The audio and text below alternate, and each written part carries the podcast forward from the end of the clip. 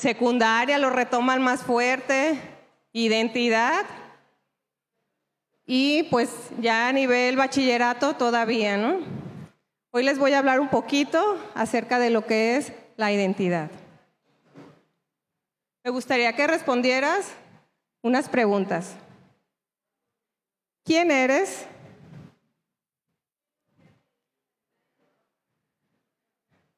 ¿Quién, ¿Quién son? Ok. ¿Hacia dónde vas?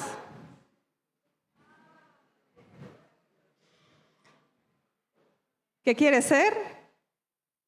Estas son preguntas básicas que te hacen en la primaria y luego en la secundaria, ¿no? Te van aplicando este tipo de preguntas como para que vayas agarrando una línea. Entonces, ¿quién eres?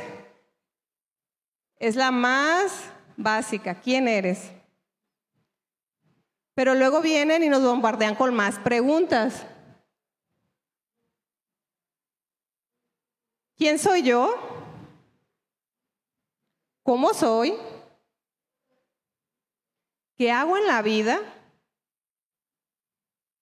¿De dónde vengo? ¿Hacia, dónde voy? ¿Qué es lo que me hace diferente? ¿Cómo me ven los otros? ¿A todas les han dado respuesta? ¿Por qué no? Son básicas, les dije que desde la primaria, secundaria, te van poniendo ahí a que contestes en los cuadernillos y ¿sí o no? En el chismógrafo. Antes en mi época había otro, no me acuerdo cómo le llamábamos, pero ¿sí? ¿Chismógrafo? Ajá. La identidad es dinámica. La identidad se moldea y se va construyendo socialmente con el otro. Si bien en la adolescencia es donde más raíces agarra, toda nuestra vida, toda nuestra vida, ¿eh? se va construyendo. He ahí la importancia como padres, irlos construyendo, moldeando desde que están en casa. Se dice que el primer vínculo es con la madre. Desde ahí empezamos nosotros a formarle su identidad, a ir construyendo. Depende de la familia, cómo va a ir construyendo la identidad. Cuando ya se es adolescente, ahí es donde echan cimientos. Pero si tienen una familia que no tiene una fuerte identidad, ¿cómo creen que sea la identidad de este joven? ¿Cómo va a ser? Si los padres no tienen identidad, ¿acaso la van a tener los jóvenes?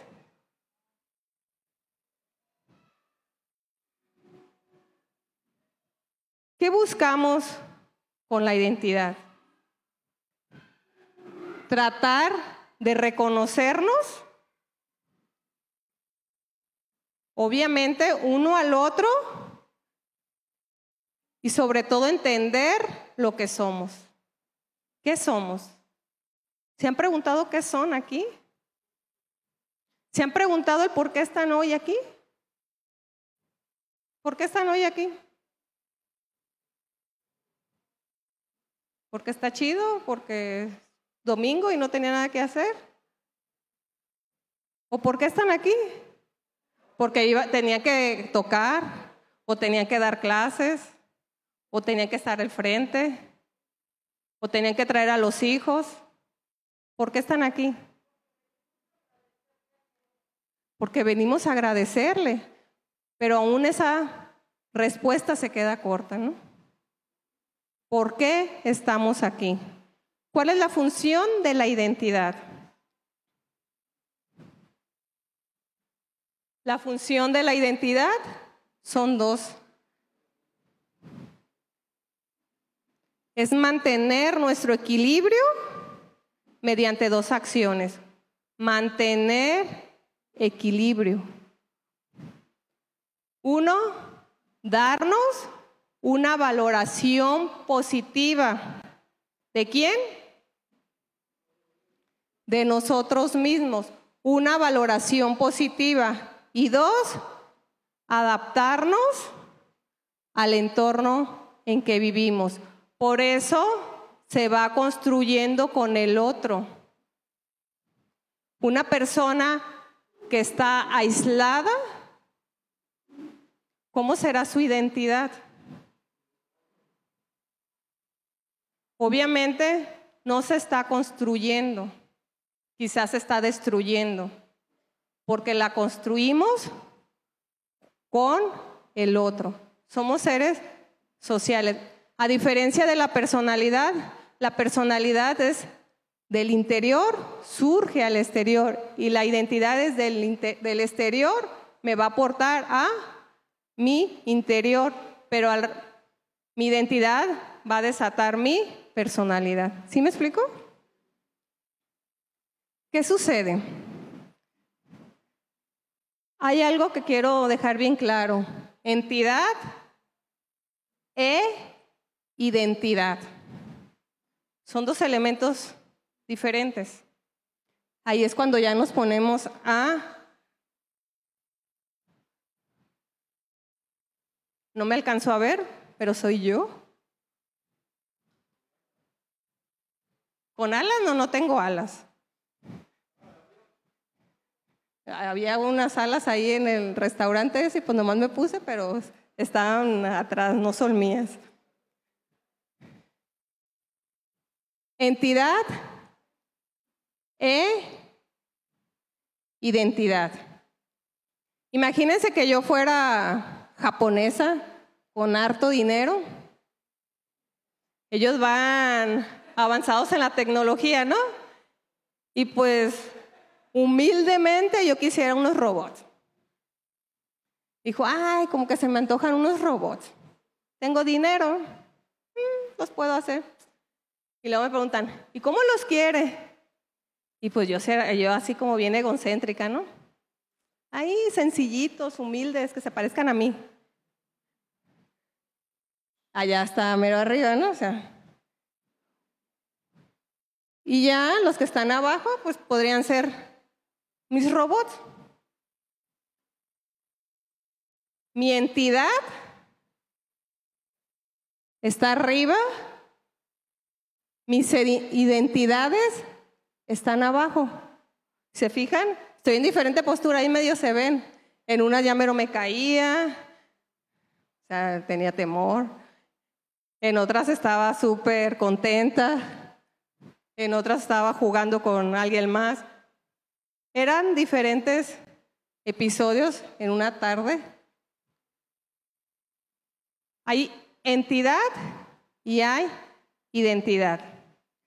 El término identidad viene de idem más entitas, la misma entidad, que procede del adjetivo idem, el mismo, la misma, lo mismo. Y el participo presente del verbo sum es etis, el que es, que se suele Convertir en sustantivo enter o ser. Hay una entidad de uno mismo, salen las identidades. La entidad es a imagen y semejanza. Por eso es una misma entidad, distintas entidades. ¿Sí me explico? Suponiendo que fueran robots, no soy yo, le estoy poniendo el ejemplo. Una misma entidad con diferentes robots, cada una con su propia identidad. ¿Hasta aquí estamos claros? ¿Sí? Solamente hay una entidad y de ahí se desprende la identidad. Aquí podríamos decir que todos somos uno mismo, ¿no? Así como la canción.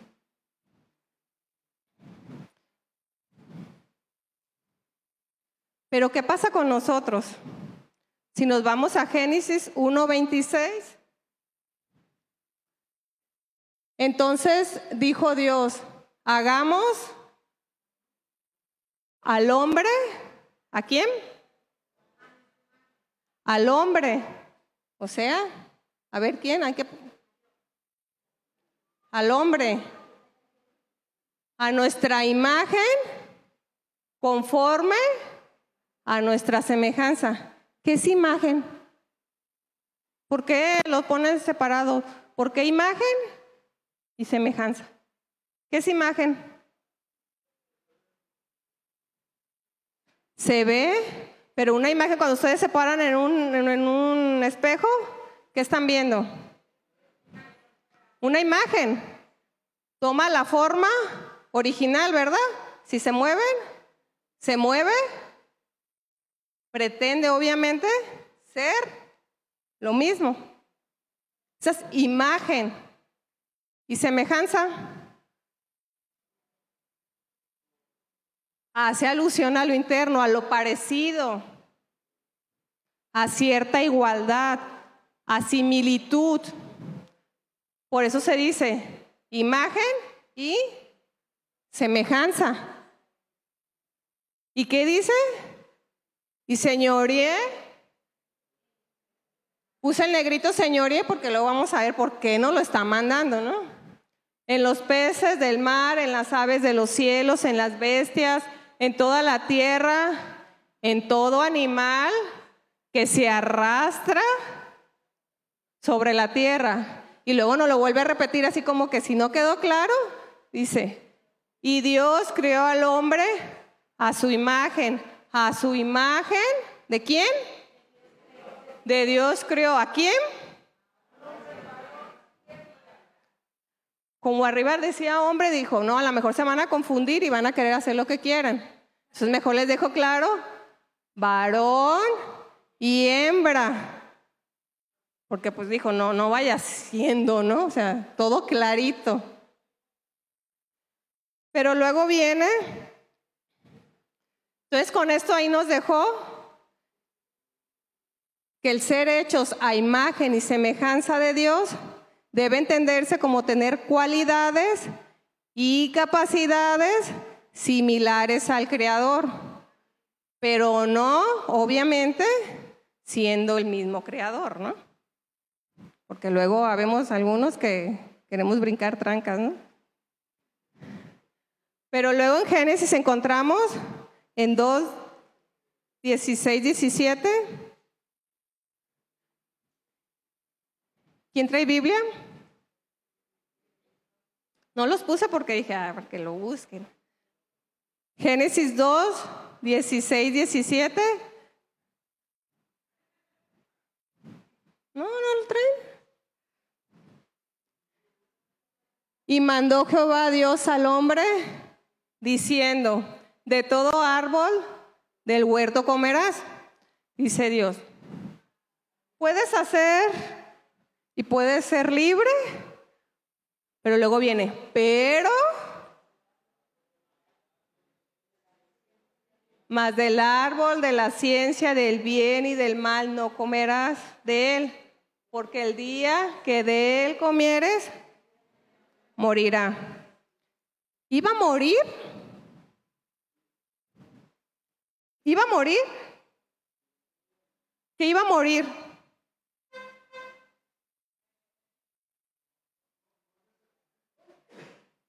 Ajá.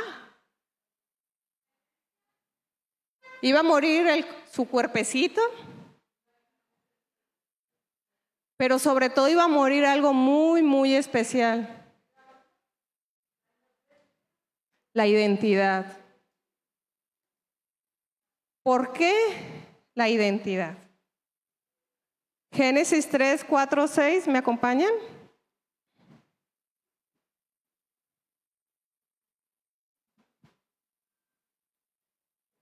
Entonces la serpiente dijo a la mujer, ¿se acuerdan que decía señorie?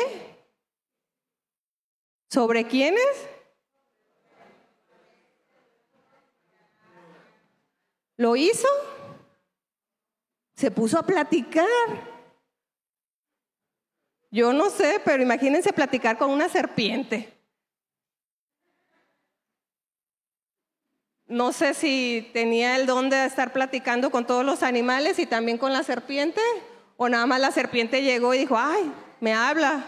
Pero también si me habla a mí una serpiente, pues todavía los perros ahí medio le entiendo, porque pues digo, salte y ya se salió, así ah, me obedeció. Pero una serpiente, todavía escucharla, dirá, está medio raro, ¿no? No sé cómo, cómo hablaría, pero bueno. Ahí le entendió Eva, ¿no? ¿Aquí hay alguien que hable con serpientes? ¿No? ¿Con los perros? ¿Sí? ¿Que hablen con los perros? ¿Con el gato? Podrían agendar una cita conmigo, ¿eh? Porque está, o sea. Pero a lo mejor no es tan malo hablarle para desahogarse, que ellos te hablen y que tú le entiendas. Sí está de atención, ¿no? Entonces la serpiente dijo a la mujer, mm,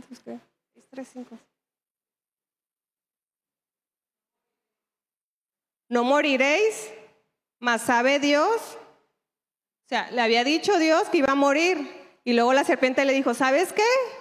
No vas a morir. Mas sabe Dios que el día que comieres de él, ¿qué? Van a ser abiertos nuestros ojos y seréis como qué?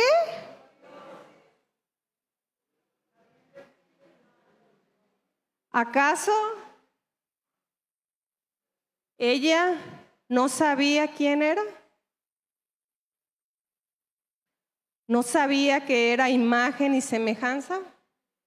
Ya no ocupaba esto. ¿Sabía quién era? No quería el fruto como tal. ¿Qué deseó? Dice, y vio la mujer eh, que el árbol era bueno para comer y agradable a los ojos y el árbol codiciable para alcanzar la sabiduría y tomó del fruto y lo comió. Y también así bien buena onda, fue y le dio al marido, el cual comió así como ella. ¿Deseaba realmente el fruto? No, deseaba lo que tenía el fruto, la misticidad. Muchas veces así estamos deseando que hay allá. Dice codiciable deseable. Hasta aquí, ¿vamos bien? Apenas voy en la introducción. ¿eh? ¿Qué estaba muriendo? La identidad. Estaba lentamente muriendo. ¿Por qué lo engañó la serpiente? ¿Qué, ¿Qué, no tenía la serpiente? Que quería que fuera igual. No tenía identidad. No tenía la identidad la serpiente. Una, porque hablaba, sea. Dos, obviamente quería que fuera igual a la mejor que ella. Porque vamos a ver, porque quería que fuera igual que ella. Nos vamos a ir a Isaías 14, del 12 al 15.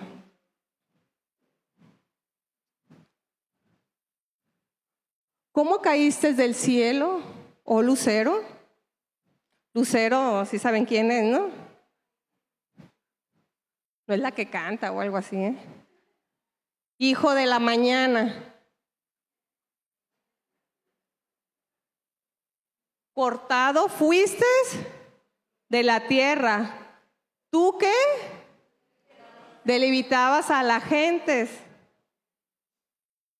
Tú que decías en tu corazón, subiré al cielo, en lo alto, junto a las estrellas de Dios,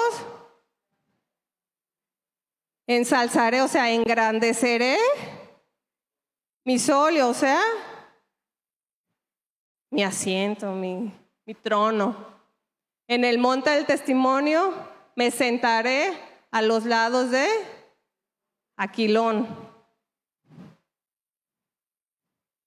Sobre las alturas de las nubes subiré y seré qué?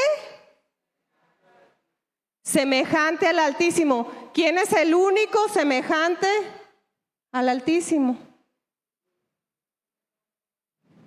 ¿Quién? ¿Quiénes somos? ¿Cómo nos creó? En imagen y semejanza. ¿Qué anhelaba Él? Algo que nosotros tenemos cuando nos creó, esa semejanza.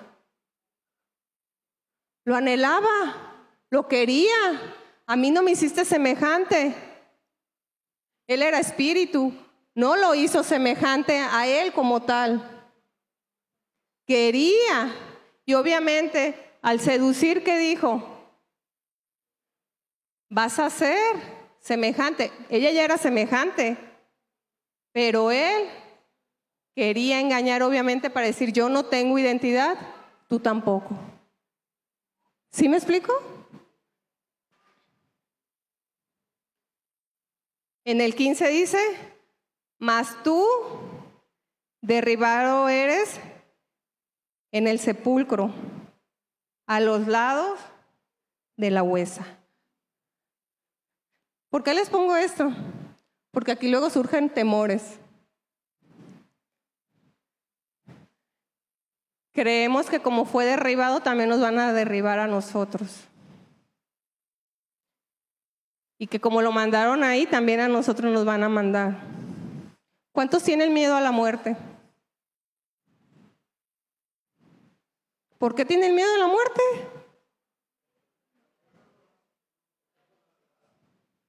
Pues lo ha dicho, es algo natural.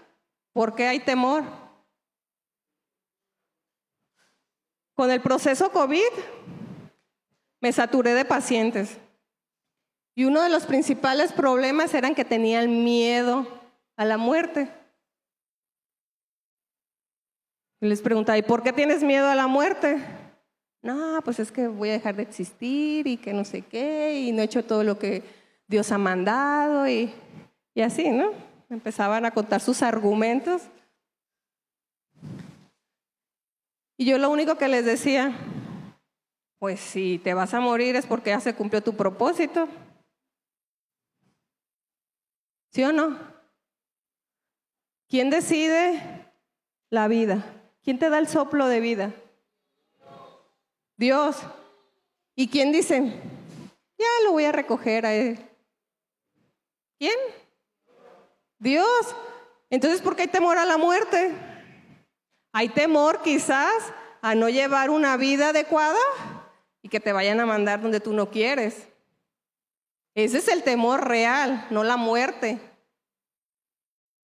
¿Sí me explico? Pero si tú sabes que vas por buen camino, pues no hay temor. ¿A dónde vas a ir? ¿A dónde vas a ir si no hay temor? Entonces, ¿realmente el temor de la muerte existe? Sí que les reflexiono cada vez que digan, ay, tengo miedo a la muerte. ¿Quién te da la vida y quién decide? Es tu tiempo. A Satanás no se le dio ninguna potestad, no se la demos nosotros. Si Dios no se la dio, no tenemos nosotros por qué decir que va a decidir sobre nosotros. No lo hagas. porque te roba. Te roba ese miedo, te está robando esa felicidad, esa angustia que estás pasando cuando estás enfermo. En lugar de postarte y orar, estás con más temor a ver hacia dónde te van a llevar. No. Si estamos con las reglas de Dios, no hay temor, Él decide. Él decide, o sea, ¿por qué ese temor? Mejor observa hacia dónde estás. ¿Cómo está tu corazón? Para que tú tengas ese temor. En Apocalipsis 12, 9.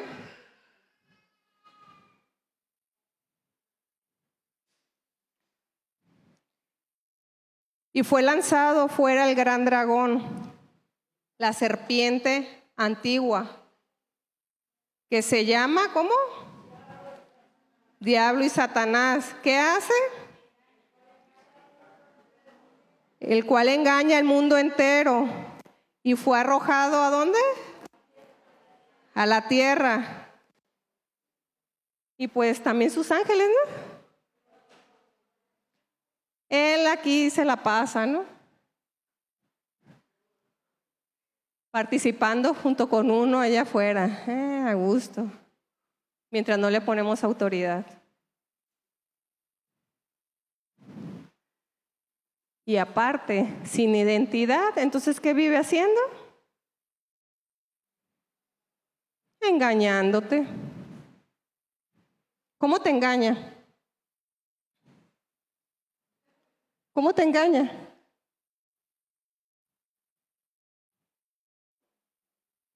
¿Cómo te engaña? Aquí hay una imagen. Es una rejilla de coladera y ahí uno están unos plazos blancos. ¿Quién no tiene identidad? Ahí van los platos. ¿Por qué no? Ahí embonan perfectos, ¿a poco no? Miren, hasta paraditos, así como que si los lavaron y hasta estiladitos están limpiecitos. ¿Por qué no embonan?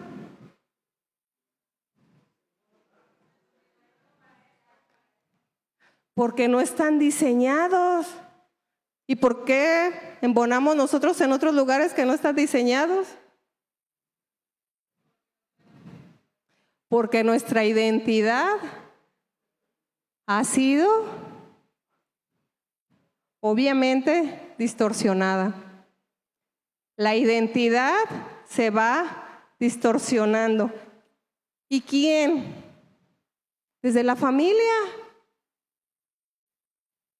Desde la familia vamos o nos fueron depositando semillitas. Obviamente esos platos tienen crisis de identidad. ¿A qué le podremos llamar crisis de identidad? Cuando hay carencia en el sentido de pertenencia.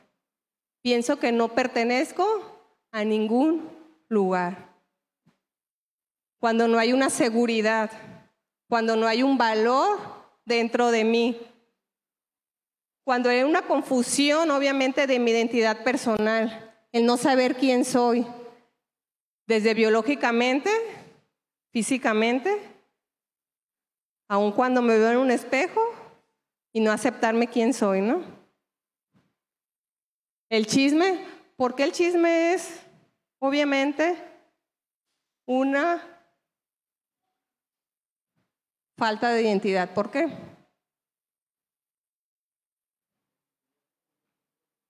¿Por qué?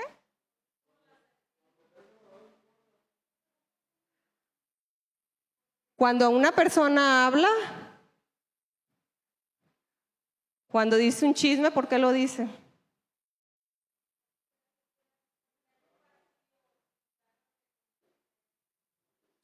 Entonces es como la serpiente, ¿da? No hay identidad. Hay una falta de identidad, quiere ser algo que no es y ahí metes sensación de estar perdidos, de decir, ay, ¿para dónde voy? No sé qué hacer, ay, no sé cómo tomar la decisión, ay, viene la decisión la más difícil de mi vida, tengo que elegir mi carrera, tengo que hacer esto, tengo...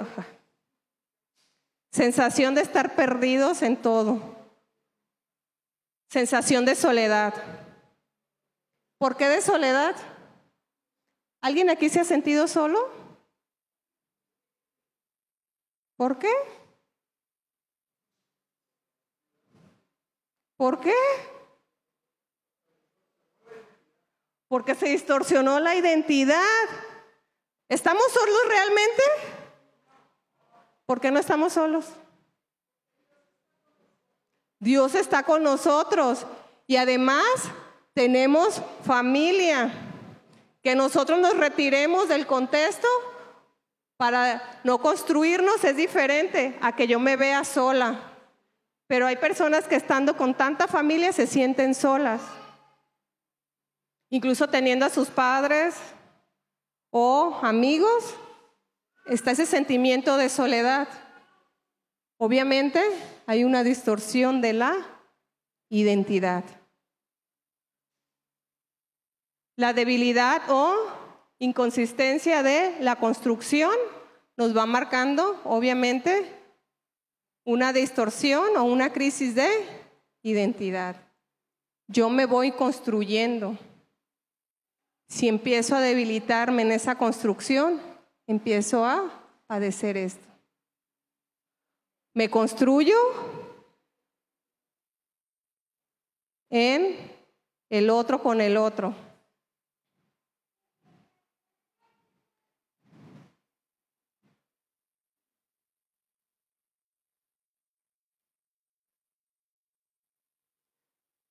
Muchas veces dudamos quiénes somos. Muchas veces preguntamos quién eres y respondemos o responden en cuestiones de logros, en cuestiones de que, ah, yo soy la doctora Anaí, porque pues me ha costado, ¿no? Yo soy lo que tengo. Sí, tengo un carro rojo. Sí, vivo allá en una calle que, y en un edificio que parece Telmet. Muchas veces contestamos con los logros. Eso no es mi verdadera identidad. ¿Por qué no es mi verdadera identidad? Porque si desaparecieran esos logros, ¿qué sería yo? Muchas veces depositamos nuestra identidad en lo que estamos haciendo. O lo depositamos en el cónyuge, en, identidad conyugal, de decir, ah, soy fulanita de tal y soy casada con fulanito. Y si fulanito se separa o hay algo, entonces se pierde esa identidad. En muchas personas se pierde la identidad porque estaban basándola en la otra persona, no en ellas mismas. Si pierden su empleo, muchos entran en crisis de identidad. ¿Por qué su vida la están basando en el empleo? Si pierden su dinero, entran en crisis porque lo están basando en, cuestiones monetarias. Si perdemos algo de esencia, la belleza, las mujeres.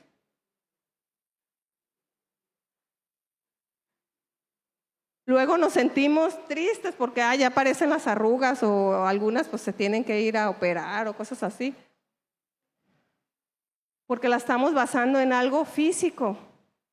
Yo no digo que tenemos que descuidar y no trabajar, y, no, o sea,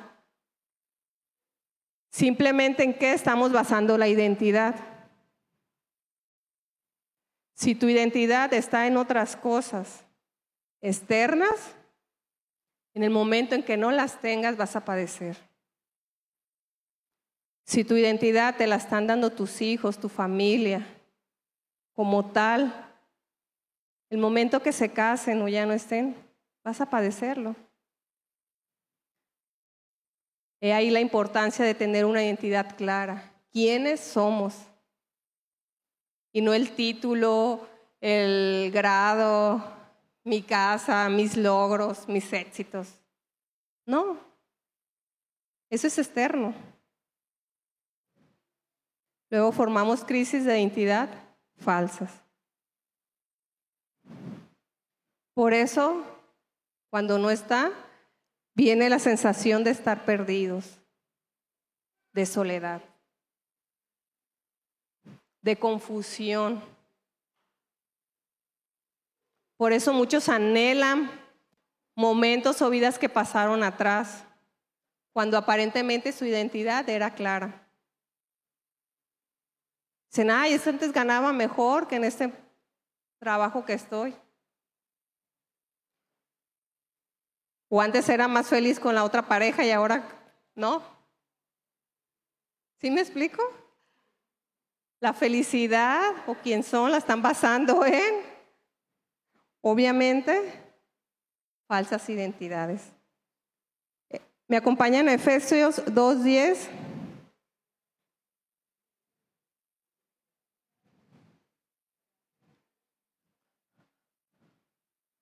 Nosotros somos, ¿qué? Hechura suya. Hemos sido creados en Cristo Jesús. ¿Para qué? Para realizar buenas obras, las cuales Dios preparó de antemano para que vivamos de acuerdo con ellas. Dios ya nos preparó y nos dio el manual, ¿no? Nos dejó reglas claras. ¿Se han fijado que Dios siempre tiene esa peculiaridad? Que desde un inicio le dijo a Adán y Eva, mira, puedes comer, pero, o sea, le dejó una regla. No la acató, es diferente, ¿no? Pero ahí estaba esa regla. Nos deja reglas. ¿Qué pasa hoy con nuestros jóvenes? Están sobresaturados de reglas que no son claras. Hay reglas, pero no son claras. Te digo que puedes hacer esto, pero lo haces porque yo pues no soy firme, ¿no? En la escuela igual, en la sociedad te dice, puedes hacer esto y en la iglesia le decimos, mira, eso no es adecuado. Allá no están, no están siendo claros, no saben las consecuencias. Aquí les decimos, pero hay esa discrepancia de decir, bueno, ¿a quién sigo?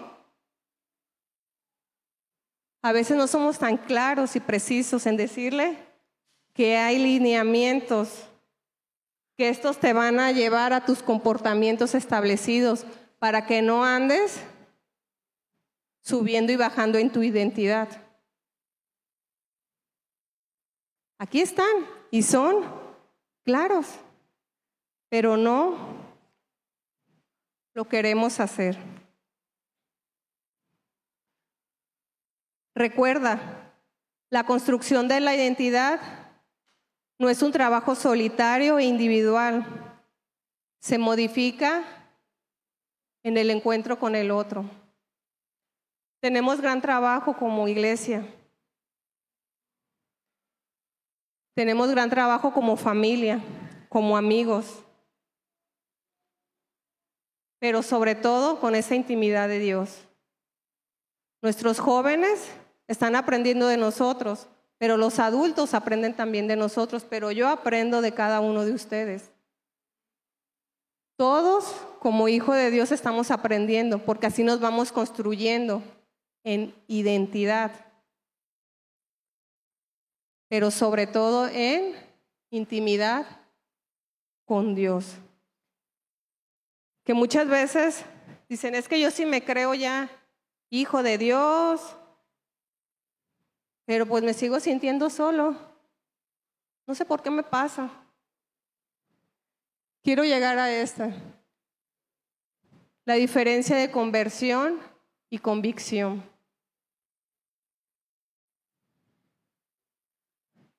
A veces sabemos quiénes somos, porque ya hemos recorrido a lo mejor gran tiempo.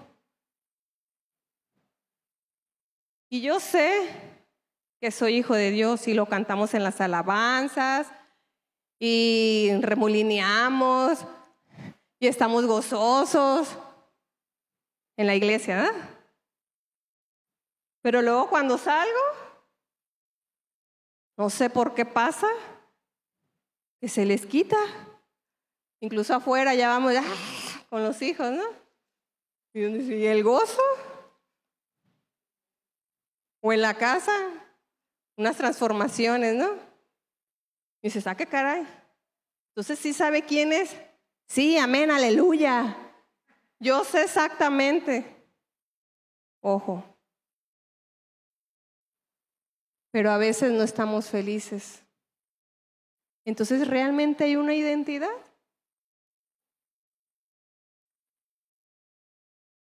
¿Saben por qué no hay una identidad en ocasiones, aunque somos hijos de Dios? Porque yo ya sé que soy hija de Dios y que dio su vida por mí y por todos ustedes. Y todavía voy y llevo las buenas nuevas. Hay una convicción, sí. He leído la Biblia, la convicción transforma, obviamente a partir de que leo, transforma mi mente. Puedo recitar los versículos, claro. Sé dónde viene, sí. Puedo compartirle, sí. Hay una convicción, sí. ¿Está esa convicción? Claro. Pero falta la conversión. Muy diferente a la convicción. Puedo estar convencido, pero no convertido.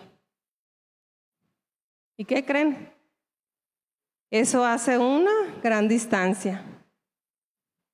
Entonces, mi identidad, ¿cómo está? Pues medio fallona, ¿no? Conversión. ¿Qué hace la conversión? ¿Qué hace? Transforma tu vida. La transforma. ¿Cuántas vidas transformadas han visto? ¿Han visto vidas transformadas? Yo sí. Yo he visto vidas transformadas porque hay una conversión. ¿He visto vidas con convicción? Sí, muchísimas. Pero han sido menos las que he visto convertidas. Dios a veces es bien especial, ¿no? A Pablo, ¿qué hizo con Pablo para, para su conversión? ¿Eh? Lo tumbó de un caballo quedó ciego. Y ahí empezó su proceso de conversión. ¿Creen que él sabía de la palabra? Sí. ¿Tenía convicción? Sí. Claro. Pero no estaba convertido. No estaba convertido. Y muchos aquí venimos los domingos por convicción y hasta te lo dicen. Ay, no, hermano, es que yo voy a la iglesia por convicción. Pues sí, hasta ahí. Pero ¿dónde está la convicción? Jonás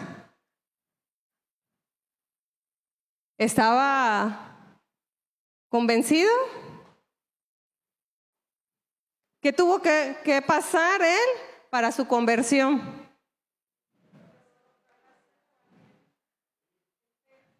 El pez fue tragado. ¿Y ustedes creen que ahí en, adentro pues no hacía nada? Como diciendo, ya me va a sacar. ¿Creen eso? ¿Cómo salió? Transformado. Hubo una Conversión. ¿Ustedes creen que en mí hubo solo la convicción? Yo de en un inicio sí, ah, chido, ¿no? Tuve que, me llevaron al desierto, obviamente no al Sahara cosas así, ¿no? Tuve que pasar un proceso donde a raíz de eso aprendí y dije, no, me conviene, porque fue muy doloroso, obviamente. Ahí, en esos procesos, créanme, la identidad te agarra forma. Porque cuando estás ahí, ¿con quién crees que se construye la identidad?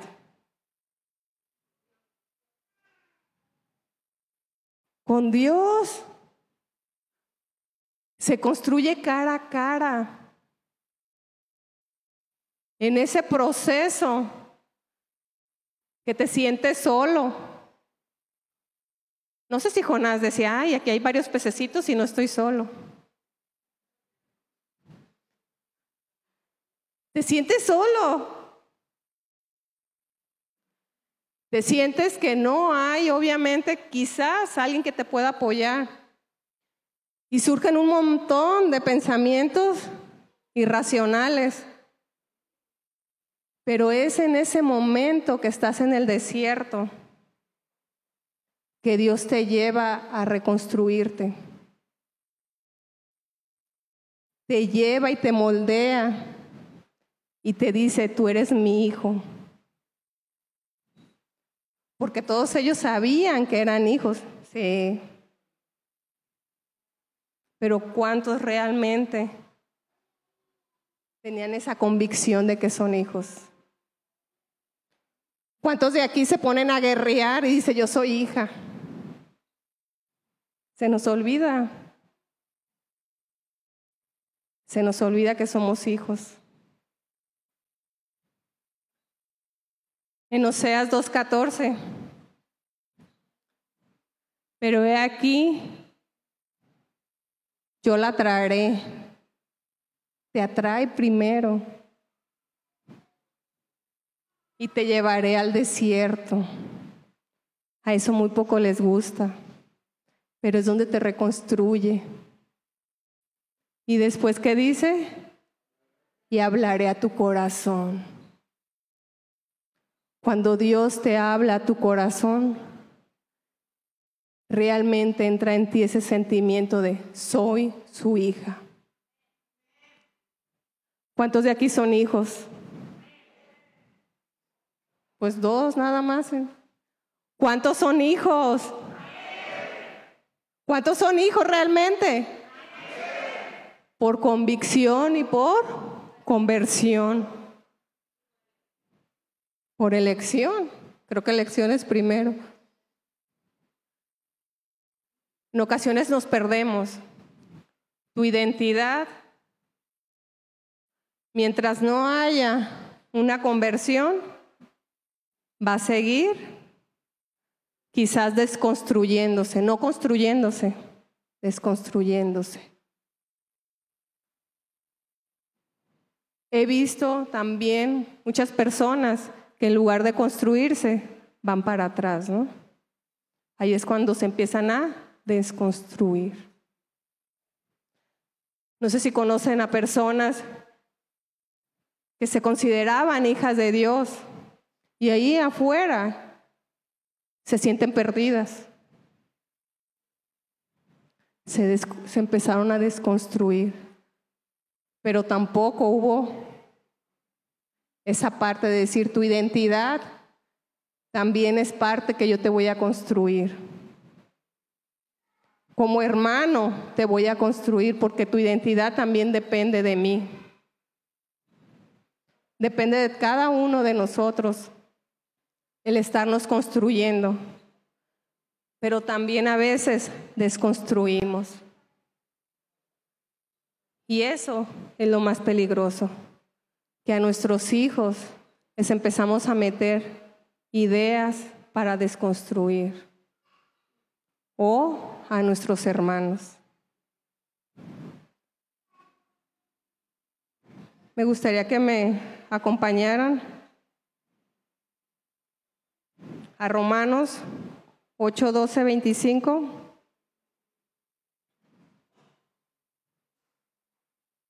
¿Cuánta gente se pierde por falta de identidad? ¿O cuánta gente se ha perdido por falta de identidad? ¿Se han preguntado esto? ¿Cuántos se han perdido? ¿Y cuántas personas vemos nosotros que están en el bordito? Porque no tienen esa identidad. Romanos 8, 12, 25.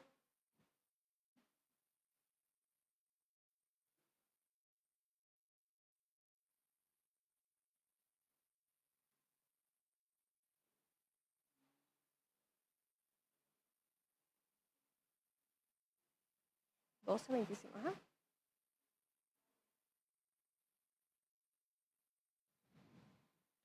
Así que Hermanos deudores somos, no a la carne, para que vivamos conforme a la carne. Porque si viviréis conforme a la carne, moriréis. Mas si por el Espíritu mortificaréis las obras de la carne, viviréis. Porque todos los que son guiados por el Espíritu de Dios, los tales son hijos de Dios. ¿Qué somos? Hijos de Dios. Porque no habéis recibido el espíritu de, de esclavitud, de servidumbre, para estar otra vez en temor mas habéis recibido el espíritu de adopción, por el cual clamamos que Abba Padre. No tenemos un espíritu de esclavo. ¿Cuántos se sienten esclavizados? ¿Cuántos se sienten con temor? Obviamente Lo leemos y lo leemos, pero a veces no lo sentimos. Dice, es que Dios ya me hizo hijo, soy su hijo, pero aún hay ese espíritu. Porque el mismo espíritu da testimonio a nuestro espíritu, que somos hijos de qué? De Dios. Somos hijos de Dios. ¿Y si hijos también qué somos? Herederos. ¿Y somos herederos de qué? De Dios. ¿Y qué? Herederos de Cristo. Si empero padecemos justamente con Él, para que justamente con Él seamos glorificados. Porque tengo por ciento que lo que esté en este tiempo se padece. No es de comparar con la gloria venidera que en nosotros ha de ser manifestada. Porque el continuo anhelar de las criaturas espera la manifestación de los hijos de Dios. porque las criaturas sujetas fueron a vanidad, no de grado, mas por causa del sujeto, con esperanza. Que también las mismas criaturas serán liberadas de certidumbre, de corrupción en la libertad gloriosa de los hijos de Dios, porque sabemos que todas las criaturas gimen a una y a una están con dolores de parto hasta ahora. Y no solo ellas, mas también nosotros mismos que tenemos las primicias de quién? Del Espíritu. ¿Saben qué es una primicia, no? ¿Ok? Las primicias del Espíritu. Nosotros también gemimos dentro de nosotros mismos, esperando la adopción, es a saber la rendición de nuestro cuerpo, porque en esperanza somos salvos, mas la esperanza que se ve no es esperanza, porque lo que alguno ve, ¿a qué esperarlo? Pero si lo que no vemos esperamos, por paciencia, esperamos.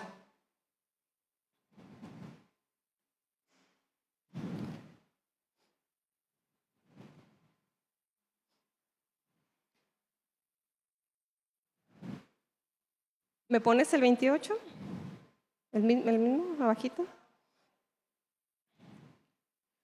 Ahí abajito, quiero terminar con este, con el 28. Creo que ya es común. Y sabemos que a los que Dios aman, todas las cosas le ayudan a bien.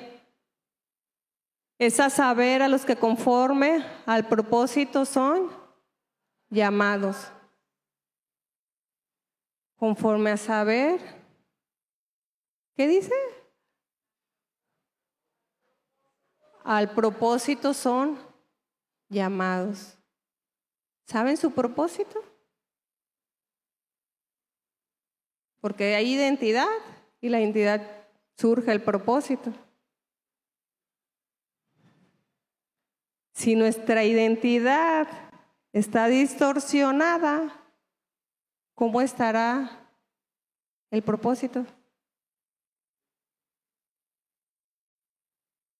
¿Cómo está? Ese es uno de los versículos que más he escuchado, ¿no? Pero nos quedamos como a la mitad, ¿no? No lo combinamos con el propósito.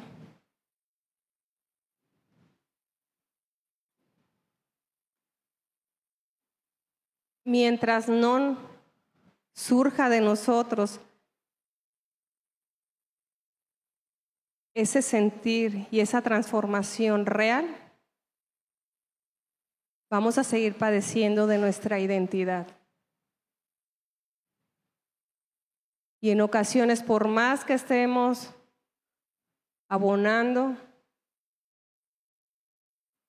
si en ti no está ese sentimiento de cambiar, de reconstruirte, de dejarte guiar, y saber que vas a pasar por el desierto. Claro, ahí algunos, creo que Timoteo no pasó por el desierto, menos que veamos como Timoteo. Pero si no nos dejamos guiar por Él, nuestra identidad no va a ser clara. Vemos afuera cómo sus leyes y muchas modificaciones que hacen obviamente afectan la identidad de muchos. Y ellos luchan por desconstruirla, no por construirla. Me da padecer eso, porque todavía no solamente somos entes que observamos, que a veces no podemos hacer gran cosa, pero sí podemos proteger a nuestros hijos, sí podemos guiar a nuestros hijos, que se vayan con esa identidad, pero sobre todo sepan su entidad, de dónde vienen, cuál es su imagen cuál es su semejanza. Y quiero que con eso te vayas, que recuerdes cuál es tu entidad, porque tu identidad la puedes ir construyendo, pero tu entidad ya está, ya fue dada. Y tuvo un costo. Pero ahí es donde nos perdemos y le creemos más a otras personas o le creemos a Satanás. Cuando Él lo que quiere es distorsionar tu identidad, quiere que seas igual que Él,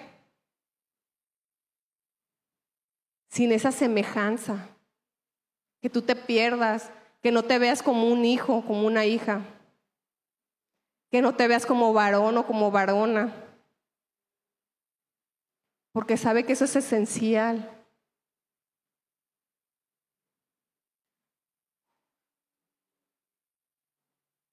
Si ponemos en nuestra mente día a día el tener nuestra convicción, pero sobre todo nuestra conversión día a día, nuestra identidad se va a ir construyendo de la mano de Dios. Te pediría que cierres los ojos.